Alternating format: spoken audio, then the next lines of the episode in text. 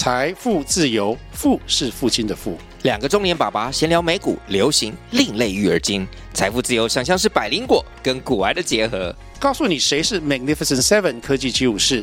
你该买瘦瘦比双巨头吗？从马斯克到泰勒斯，从华尔街到好莱坞，我们都追得上。新的一年听新的 Podcast，让我们一起财富自由，富是父亲的富哦。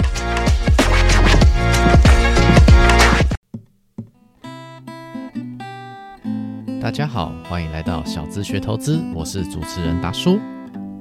这是一个聊商业的节目，让我们一起学习投资自己的人生，让自己有更好的生活。如果大家是第一次听这个节目的话，可以先回去听我们的第一集，可以大概知道我们这个节目的价值观还有基本的定位。如果愿意接受这个节目的想法，相信你会喜欢这个节目。好的，那我们的节目就开始喽。欢迎回来，今天很高兴能够再跟我们的知凡来聊聊天。那之前我们有跟知凡聊过一集，聊他之前在保险从业的工作。那这个他对保险业有很多的见解，那欢迎大家回去听。同时，他也不断的强调自己是一个很斜杠的人，本身有很多身份，包括保险的招保险事业的经营者。自己的咖啡店，以及还有在做私厨，可以到客户家里面煮菜，甚至还有卖过便当，卖了一个月，呃，卖了二十五万，非常有趣的经历啊！最有趣的事情，最近又多了一个身份是作家嘛，对不对？最近要出书了，嗯，对。那可不可以请知凡介绍一下你的书？你要出的书是在讲什么东西？哦，我的新书吗？对，好。那各位听众，大家好，我是知凡。那我最近要出一本书，这本书蛮有趣的，它是我的斜杠人生的体现。那这本书跟大家报告，它叫做《富贵险中求》，那副标题是斜杠核心的价值竞争力。嗯哼，也就是说，其实我一直在斜杠很多事情，但是我觉得斜杠是不能乱斜杠的。怎么说？我认为你今天做这个，又做那个，又做那个，这就叫斜杠吗？不一定，我觉得不一定。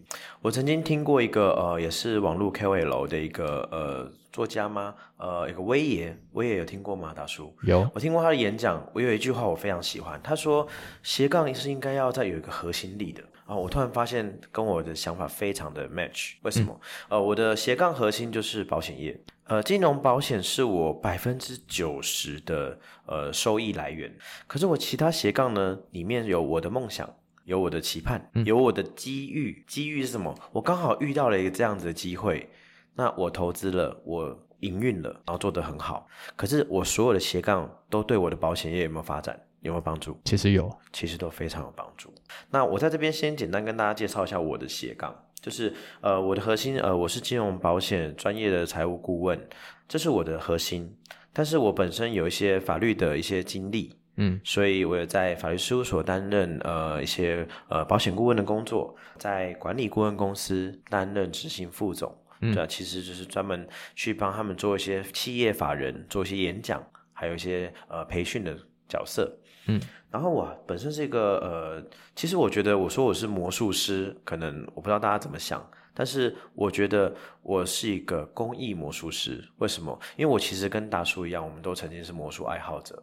但是你是，与其说我是一个魔术师，职业魔术师，我自己是不敢当啦。对，其实这三年的职业圈蛮辛苦的。对我比较像是一个魔术爱好者，那我很喜欢表演给人家带来的感动。是，所以到现在呢，我还是有在接所谓的公益魔术活动，也就是我是没有收费的，但是我专门接一些偏远的偏乡或者是一些呃身心障碍相关的活动，我认为那是我可以做的事情。那第一个，我喜欢魔术，所以我还可以去为他们表演，我很开心。是，那当然，我不否认他对我公益形象对我的工作的事业有没有好的正向发展，也是有的。当然还是有的。对，那还有我经营的咖啡厅，我是一间咖啡馆的负责人，呃，基隆庙口的叶子咖啡，这样叶配可以吗？可以啊，那这间咖啡馆呢？你说跟保险没关系，也有关系，因为我这间咖啡馆是一个对业务友善的咖啡厅。是我如果有业务员，我是可以很愿意给你打折扣，甚至我提供签约相关文件。哦，我们业务员，如果你是业务员，你可能遇过在外面忘了哇，我没有印泥，因为客户要盖章，没有印泥。你知道其实印尼是很难买的吗？哦，现在这年头蛮难买的，真的，因为你第一个文具店跟杂物店没有那么多，那是你说超商有卖吗？不一定恐怕还不一定有卖哦。所以我咖啡厅还提供印尼 给大家使用，我觉得是蛮贴心。如果你是业务伙伴的话，然后本身行销娱乐公司的呃总经理，就是专门针对一些自媒体，嗯哦一些网红啊，他们有任何的合约、法律或者是相关企划，好像创意等等的，我们会提供一些建议、嗯跟规划跟协助。那其实有很好几个想法，那当然还有刚刚达叔提到的私厨，因为我本身非常非常喜爱喜爱做菜，而且呃，你说专业吗？其实我觉得应该是不差啦，嗯对，因为我是可以，我是可以专门给人家请到家里，然后为你制作一份你今天的父亲节大餐。呃，像我最近一次的料理是，比如说我收到一个八个人的聚会，嗯，他说你猜看预算多少钱？八个人哦，都会请到私厨了，一个人我觉得至少两千起跳吧，那这样子大概两三万差不多吧。呃，我的预我收到的预算是八万，OK，八万块请我去家里煮给八个人吃，也就是一个人预算高达一万。哦，说真的，我还真不知道该怎么花那八万，因为我我很因为这都是我食材用食材用到所以，我的个性都是你给我八万，我大概八万都会拿去买食材，因为他的他那个客户观念很客气，他说，哎，大概基本上要赚一半吧，OK。所以四万块拿去买食材应该不错吧？是，可是他可能没有想到，我大概花了七万在买食材，那你真的是做开心的，因的，为我真的是做开心的。是对，那你说跟保险这个这样的工作跟保险有没有关系？也好像一开始没有什么关系，好像啦。对，那我冒昧问达叔，你觉得可以负担七八万块在一个晚餐的家庭嗯或是主人，你认为他是中资产还是高资产呢？应该资产也蛮高的，是啊，那他会不会是我们我们期待的 VIP 客户？有可能。所以这也是一个经营方式。所以在逻辑下，其实我的斜杠它都围绕着我的保险业。是，像呃，我在法律事务所当保险顾问，我相信我可以得到很多的一些保险案件的处理机会、学习经验。当然，我也可以认识更多新的客群。嗯，好，那我在呃管顾公司，当然我的演讲、我的名气、我的知名度提高的情况下，我的客自来客，甚至是想要跟我一起从事保险业的人也非常的多。对，所以其实这些东西都非常有关系。所以斜杠，我觉得是非常好的一个精神。那我在这边想跟大家分享一个想法，就是大叔达叔，你觉得斜杠跟兼职有否不同？斜杠跟兼职有什么不同？我曾经被一个长辈说啊，你不就兼职吗？好，我相信我们的年轻朋友们、听众朋友们听到可能也是问号：斜杠跟兼职有何不同？我觉得啦，斜杠跟兼职的差别在于说能不能赚到钱，兼职感觉听起来是能够赚到钱的。哦，所以斜杠不一定能赚到钱我个人认为不一定，哦，了解。是那我不知道这个，当然每个人定义不太一样。这个想法，我觉得其实蛮务实的。是我觉得不一定是对或错，是但是我也想讲，就是我的斜杠可能可以赚到更多钱，也是有可能的。所以在这个逻辑下，我会把定义斜杠跟兼职我，我不同的想法就是，呃，我如果今天在加油站中油上班，跟在麦当劳打工，那我认为这个叫兼职。OK，可是如果今天呢是一个什么，嗯哼，是一个公务人员、土木技师，可是呢，我又非常非常怎样，非常非常善于野外，呃，就是一些极限运动，嗯哼，甚至成为一个潜水教练，一个这样这方面的专业。那我认为那个比较偏向斜杠，当然有点像达叔你刚刚讲的概念，就是那另外一个可能是不赚钱的，对。可是我觉得多元的斜杠有机会带来多元的什么收入，所以我认为斜杠精神指的是多元的专业、多元的想法、嗯多元的未来，再来就是多元的收益。是。那以你的状况来说啦，就是呃，当然你的本业是保险这件事情，就是我们之前节目也有聊过，专业上也有自己的能耐嘛。那听起来就是你个人的斜杠有个特色是说，感觉是可以帮你做引流的，是不是？我可以这样理解吗？没错，没错。是。那因为大部分人的斜杠单纯就是一个兴趣，那这个兴应该说这个这个兴趣不一定能够赚到钱，但至少能够让自己快乐，但是不见得能够帮自己的核心竞争力做引流这件事情啊，这是大部分人的状况。我觉得，我觉得核心竞争力是什么？可能确实是有差别。对，因为像就我个人我的工作土木技师嘛，它是个 B to B 的行业。那如果你是做保险 B to C 的，感觉是比较容易可以做到引流这件事情。那 B to B 相对难度就比较高一点，可是每个人状态有点不一样啦。对，对。可是我觉得我我的斜杠的一个精神是来自一部电影，是呃，但我我不知道达叔你有没有看，就是漫威系列的电影，应该都看过应，该都看过嘛，哈。是也许我们的听众朋友也有看到。是那我跟大家分享一个画面，大家不知道有没有看过，就是呃有一个画面是美国队长质问钢铁人，敲敲他的钢铁衣说：“如果你脱下这件钢铁衣，你还是什么这是个灵魂拷问，？”呃，我不知道大家对这个画面有没有印象，我这个印象我非常深刻。嗯，那结果钢铁人毫不犹豫的跟他说：“如果我脱下这身钢铁衣，我是一个慈善家，我是一个企业家，我是一个机电工程师，嗯哼，我是一个执行长，我是一个花花公子。”嗯，我可以我是一个赛车手，我是一个什么叭叭叭叭讲了一大堆。呃，当下这种感觉让我很振振奋，就是我觉得我想要成为多元身份的人，是因为我觉得多元身份可以帮助我，呃，所谓的超前部署。嗯哼，这件事情我在哪里得到一个很大的一个诠释，就是我们二零二一、二零二二年发生的疫情。怎么说？怎么说呢？很简单，就是其实我相信很多人没有这个疫情，他没有想过他的工作竟然会没了，或是他竟然没有办法正常工作。像我，我讲个比较极端的案例，就是我有一个客户呢，呃，不开玩笑，他就是大家所说的妈妈桑，是她就是八大的姐姐。她在这一份工作，她已经做了多久？她做了二十年到三十年了。很资深的妈妈桑非常资深，对吧？她曾经跟我说，她可以做到老死都没关系哦，她甚至已经有跨过二零零三年那个时间了吧？之类的。是好，然后结果那个疫情呢，你知道吗？三四个月不能营运的情况下，他说他快要把他这一阵子赚的钱，或者是花了烧了很多的钱，然后也不能赚钱，很惨。他说从来没有想过，原来当他不能再做妈妈桑的时候，他会这么辛苦。是所以那个时候，我深刻感觉到说，如果今天我的保险和行李被拿掉了，嗯我还能靠什么生存？所以我想跟我们的观众朋友，或者是我们呃听众朋友，或者是达叔分享，就是我们现在虽然有一份工作或者是一份专业，是可是为什么我们不能在现在开始培养另外一个专业也好，兴趣也好？为什么？因为哪一天我们退休了，我们嗯脱下了钢铁衣，我们就变得很无趣，也就变得很无聊。甚至可能没有收入，对呀、我觉得很可怕耶。是有道理因为我。们的时代过得真的是日新月异，就是真的是调整的非常快。我看到很多退休老人，他跟不上现在的环境，嗯，何况我们以后不知道退休环境会变怎么样。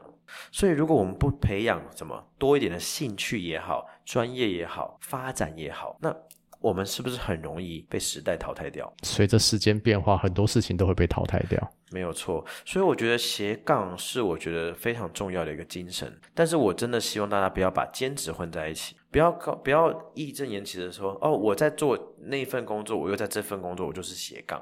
我觉得那不太像是斜杠，必须要是互相加分的。我不太认为你在呃加油站或是在麦当劳又在早餐店这样是斜杠。嗯我觉得那就是一般的兼职。，OK，所以说你今天有人生都是二十四小时嘛，对不对？扣掉睡觉，扣掉那些日常生活的时间，剩下来的时间，你的工作时间在哪里，成就在哪里。然后你认为说，人斜杠可以同时做很多种能力，培养很多种兴趣。然后一来是分散风险，甚至能够互相加分，这是你认为心中的斜杠是这样子吗？呃，是没错，那也是我自我实现吧。是对，那可是其实大家最多的问题大概就问我说，那你都怎么分配时间？对时间管理大师教一下吧。可是我觉得其实我不是很会分配时间，而是我喜欢一件事情有两到三个效果。OK，说真的，其实我都没在卖保险，怎么说？我真的没在卖保险呢、我很多朋友都甚至会甚至会忘记我在卖保险，很有趣哦。可是我的业绩非常好，为什么？嗯，因为我在我这些工作的过程中，我会找到很多商机，嗯，我会找到很多需求。所以说你是去找需求，呃，对，因为我其实我其实是一个不喜欢都不喜欢推销的人，可以这样讲吗？我都会说，其实我觉得我喜欢做到的是帮你解决问题。嗯，呃，我觉得，我觉得我卖保险的方式，我想跟大家分享，就是我觉得我卖保险的方式是，呃，我不知道大家去想想象一个画面好了，就是，请问你是一个呃医生，嗯还是一个卖药郎？什么是卖药郎？就是我背着一个一堆药。嗯然后我遇到达叔啊，达叔，你这个喉咙痛、眼睛痛，你吃这个就对了。是然后我遇到了知凡，知凡，你喉咙哦，你脖子痛、腰痛，吃这个就对了。是可是其实这两个东西是一样的东西，是，或者是哦，或吧，或许不一样吧，但是就那几样。还是说呢，我是一个专业的医师，大叔，你这个状况呢，并发什么什么什么什么什么什么，我可以再问一下，你是不是有吃什么？你过去怎么样？所以我认为你这个可能是这样。嗯，那我依据你的状况，那有几个方案，有健保的，有自费的，是要选哪一个条件不同，你要哪一个？但是相信都是对你好的，但是自费的可能对你更好。也就是说，如果你愿意负担更大的成本，你可以得到更好的保障。是这是我卖保险的方式。就是解决问题为主，而不是说看到一个问题就直接丢一个答案这样子。没错，因为我觉得我们在做的是解决问题，嗯而不是在销售。嗯，其实对啊，对社会对于一般的人来说，创造价值最主要的核心是在于能不能帮客户解决问题啊。没有错。那大叔，我就是这样卖保险。嗯什么意思？我在我的所有斜杠事业里面，我身边的人，包括大叔你，我都是这样子讲的。嗯，所以大家如果有保险问题，大家会想到谁？就是就想到知凡。对，比方说就想到我怎么魔术圈看过去要卖保险，哎，好像第一个想到的是直反这样子。类似这种感觉。以前大家都是我在当我在那念法律系的时候，大家都是有法律的问题，第一个想到的是知凡。是，对，那个时候我有点伤心，我就想说，不是啊，其实我还有卖保险，嗯，是，所以我就很努力的做这一块。但我发现，当我很努力经营别的事业的时候，其实花若盛开，蝴蝶自来，嗯很多案件就是自己跑进来的。嗯，而且这时候我反而觉得很开心，为什么？呃，第一个我不是我强迫你的，第二个你自己意识到需求，我觉得这是一个很珍贵的事情。对，因为大部分的民众其实没有在意识风险，嗯，不然保险早就卖到翻了。应该说，大部分人对于理财这件事情，吼，那个大家一开始想到就是做直接做投资，但实际上投资之前应该先要理财，然后再更再更之前应该是要先把保险顾好。嗯但大部分人可能是没有直接想要跳到投资那一步，实际上重点是保险。其实实际上一开始保险可能就没做好了其实。它是一个顺序，就是我们在做风险管理、财务顾问的时候，我们会先确认，我们先做一个 KYC，是，就 Know Your Customer。我们了解这个客户，其实你是你要理财，嗯那我会冒昧问你，请问你做了多少保险啊？为什么要买保险？因为你如果理财，我先不管投资获利还是亏损。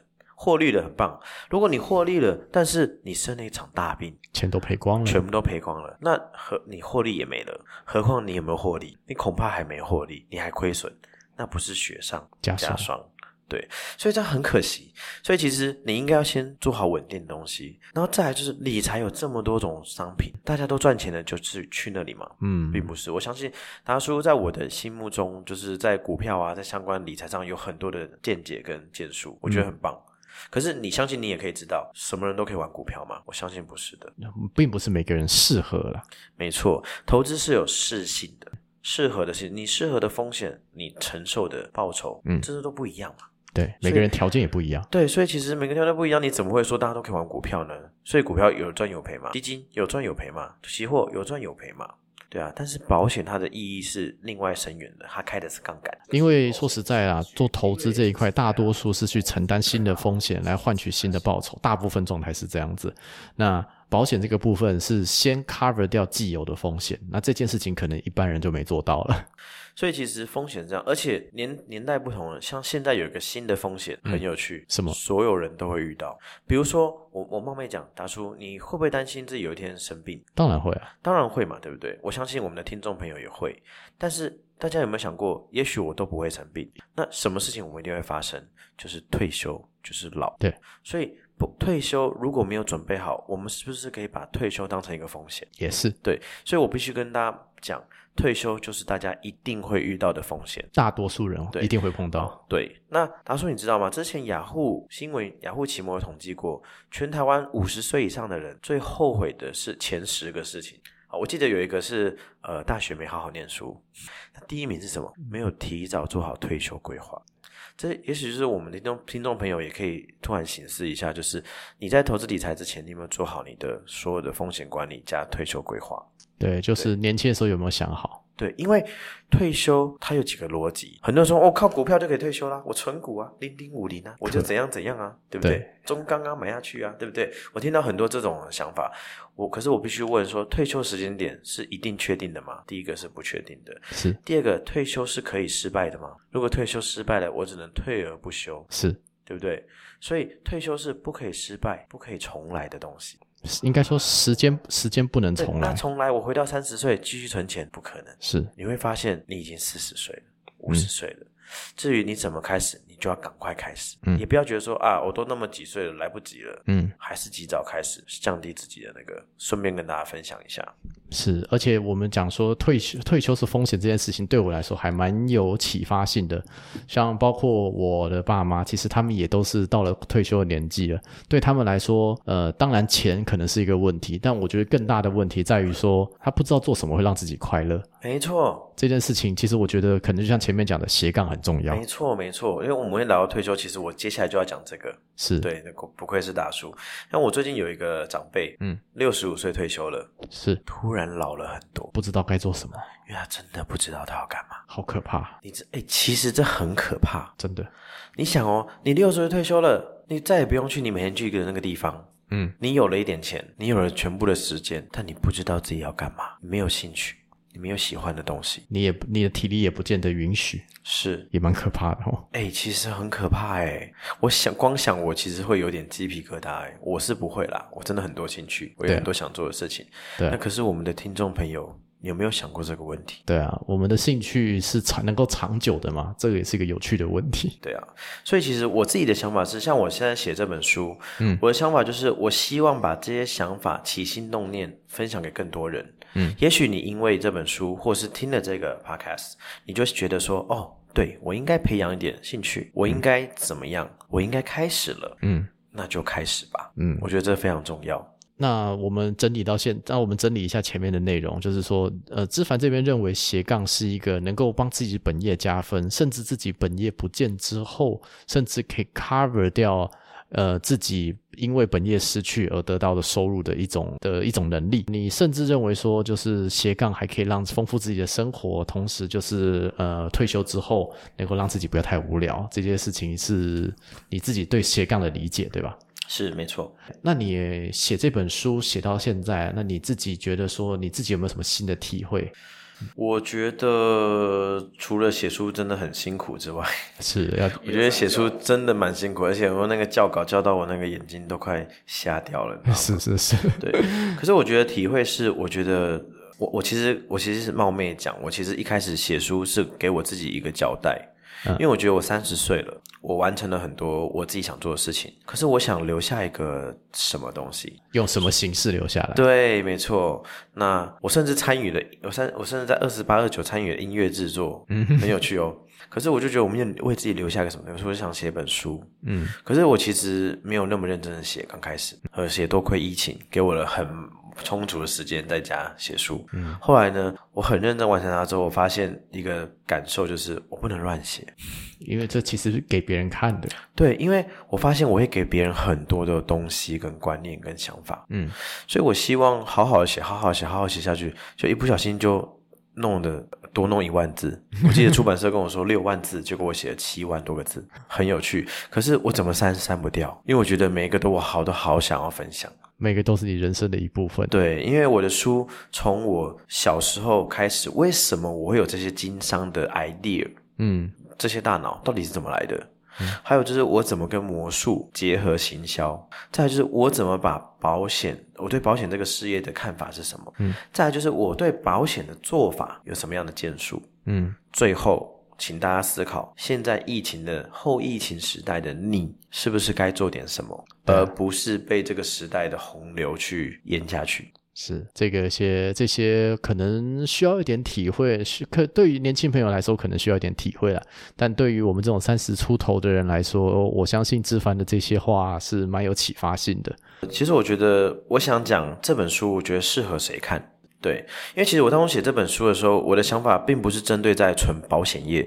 嗯，当然现在预购啊什么，就是最多保险业的人没有错。可是其实我期盼，呃，我们听众朋友，也许你是一个高中生、嗯哼，大学生，其实你也适合这本书。为什么？因为这本书，大家知道我第一个创业从几岁开始？大叔，你猜猜看？嗯，高中高中吗？我这本书第一个创业从十一岁开始。十一岁你在干嘛？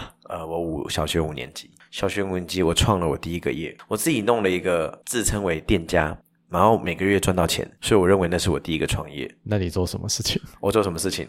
我卖游戏网卡。可是大家觉得说，哦，卖游戏网卡啊，不就大家都经历过游戏网卡这个童年吗？我不知道，哎，大叔经历过吗？我没有参与过，但我经历过。你知道嘛？对不对？对对对，我知道。可是我不是单纯的卖朋友而已哦，我是还去跟玩具店合作加盟哦，然后帮他卖他的东西，自己制作我自己的卡包哦。有，然后呢，我是不用付钱的，我是。卖完了之后，我再给他分钱给玩具店就好了。这样呃，一连串的获利模式，我还跟两间、三间店合作。哦，你你从一个通，你是变成是做通路了。对，我就成为这些店在学校的直校通路上。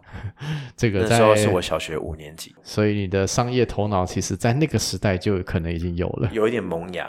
呃，也在那个时候学到很多，嗯，就是我只是好奇，为什么玩具店要卖这么贵啊？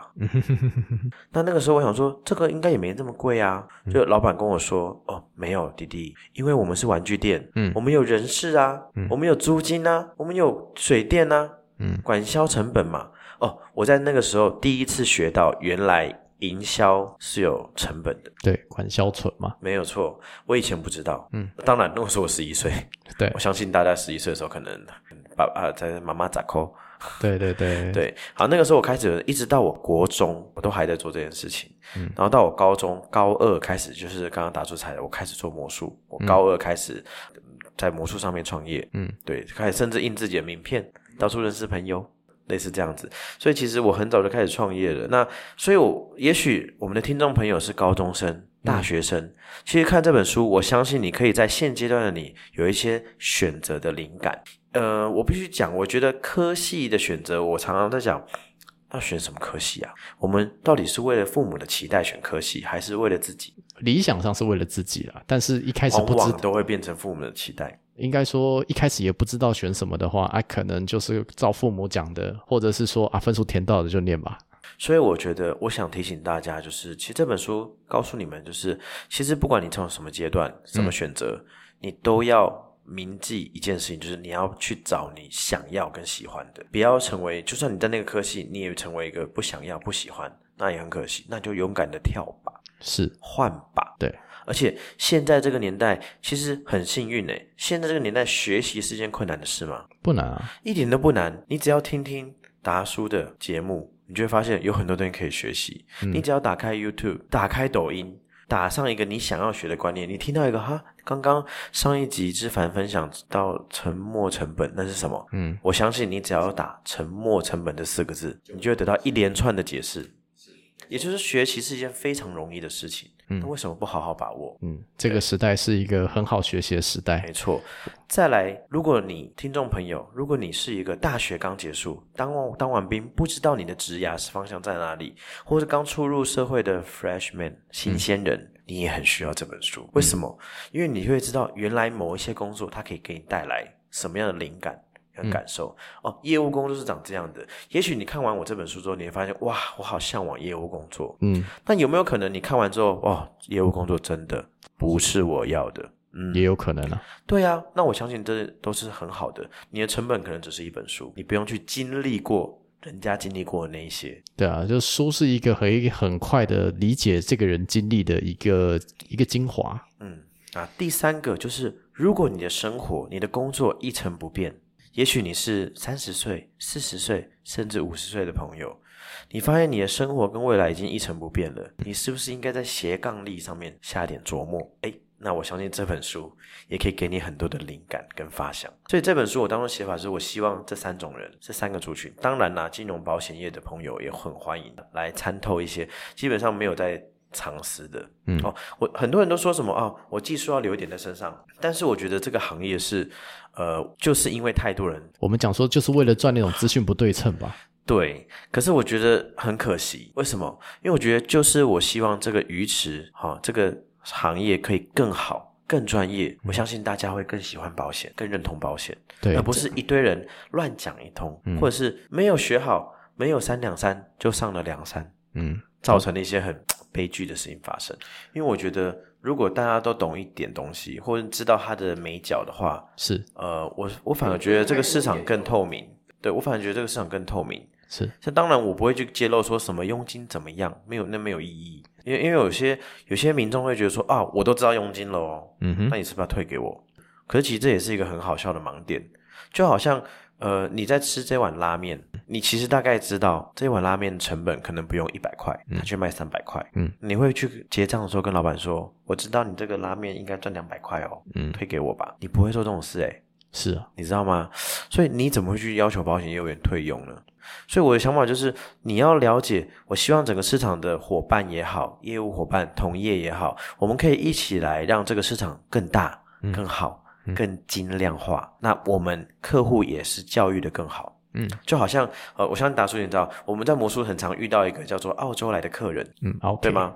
可是我有一个想法，就是我觉得我做了很久，我不知道大叔你有没有认同？我觉得很多 OK 是有时候是自己创造出来的。对，其实不管是什么样的行业，都会碰到 OK 啦。但是这种奥这些 OK 可能其实回头想是自己造作自己造成的。会不会是你自己哪里讲话没有很周到？对，或者是其实你自己的礼节跟态度也有小问题，或者是你应该教育他，而不是攻击他、批评他。嗯，对，那我觉得 OK 其实是可以教化的。嗯那个但是需要经验。当然，我遇过一些没有教化的可能，真的很很真的很机车。对，朽木不可雕也，这种人也是有啦。可是我觉得，我就希望在这本书里面可以分享很多的知识跟经验给大家，让大家可以真正得到一个哇，我也学到东西。嗯，对。不过我在书里面也有提到，其实，在每一场演讲，也许在今天的节目里面，我也想提这个概念，就是，也许你今天花了时间听了这个节目，看了这本书，如果有一句话、一个故事、一个观念，嗯，能让你有所改变，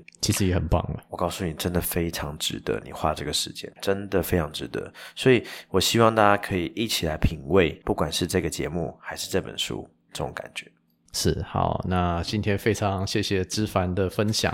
那如果大家对于这本书有兴趣的话，那相关链接放在资讯栏下面，给各位听众做一个参考。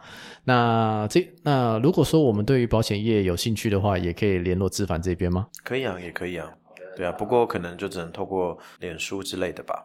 关键字或我的也都在资讯栏下面，给各位听众做一个参考。可以，可以，可以。好的，那非常谢谢知凡精彩的分享，也谢谢各位听众聆听，在这边跟各位听众说声再见喽，拜拜。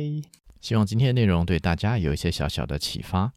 如果喜欢我们的节目，欢迎在 Apple Podcast 上面留下五星留言，多订阅、多关注、多分享、多赞助，让更多人知道这个节目。让我们一起学习投资人生，让自己有更好的生活。我们下一期节目再见，拜拜。